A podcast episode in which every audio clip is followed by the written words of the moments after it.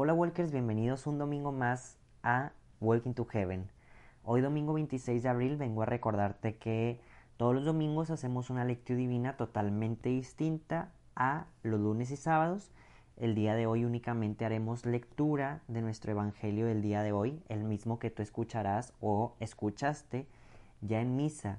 Sin embargo, siempre les digo, es importante que nos quedemos un momento, bueno, nuevamente como a, a escuchar la lectura por si, no sé, en misa nos distrajimos, se nos fue la onda o ya se nos olvidó que pudiera pasar. Este, y también muy importante el meditarlo por nuestra propia cuenta. O sea, realmente tomarnos el tiempo de estar en silencio y de decir, a ver, ¿qué, ¿qué quiso decirme Jesús el día de hoy a través de este santo evangelio?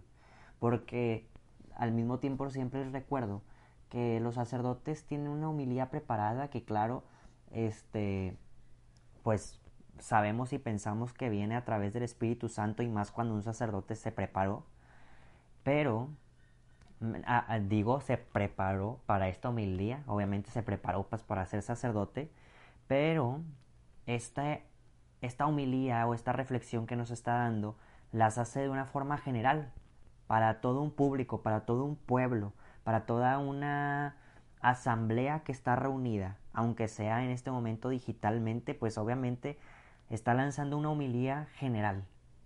Sin embargo, Dios el día de hoy y todos los días tiene un mensaje particular para cada uno de nosotros.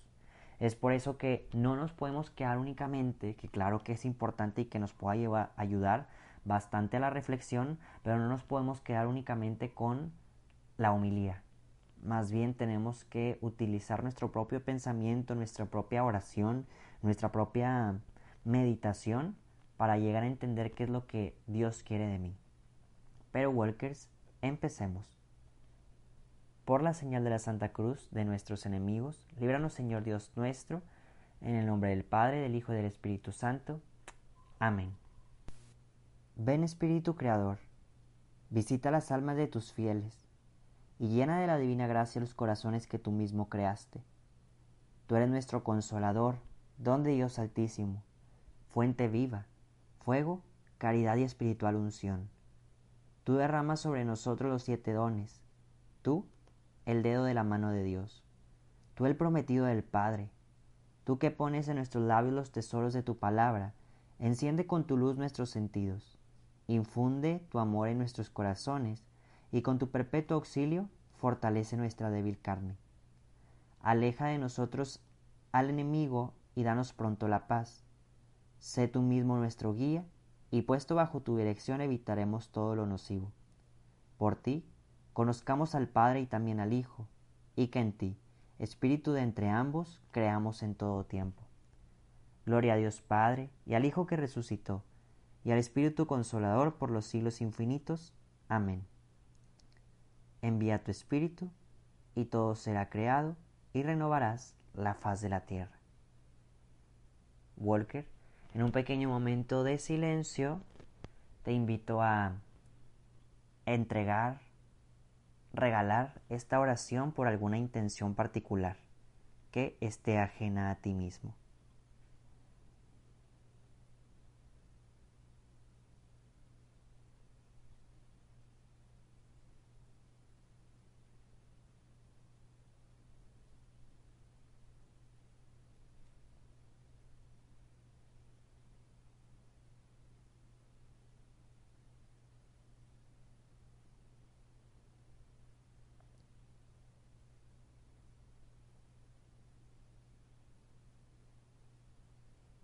Ok, Walker, el día de hoy vamos a dar lectura y tú meditarás el Evangelio de Lucas, capítulo 24, versículos del 13 al 35. Y antes de leer, únicamente te recuerdo que, pues después de la lectura, vamos a cortar el audio para que tú puedas meditar por tu propia cuenta. Sin embargo, te invito a que el día de mañana nos vuelvas a acompañar ahora sí, de una manera distinta, de una manera en comunidad y puedes invitar a todas las personas que tú quieras. Así que empezamos. El mismo día de la resurrección, iban dos de los discípulos hacia un pueblo llamado Emaús, situado a unos 11 kilómetros de Jerusalén, y comentaban todo lo que había sucedido. Mientras conversaban y discutían, Jesús se les acercó y comenzó a caminar con ellos. Pero los ojos de los dos discípulos estaban velados y no lo reconocieron. Él les preguntó, ¿De qué cosas vienen hablando tan llenos de tristeza? Uno de ellos, llamado Cleofas, le respondió, ¿Eres tú el único forastero que no sabe lo que ha sucedido estos días en Jerusalén? Él les preguntó, ¿qué cosa?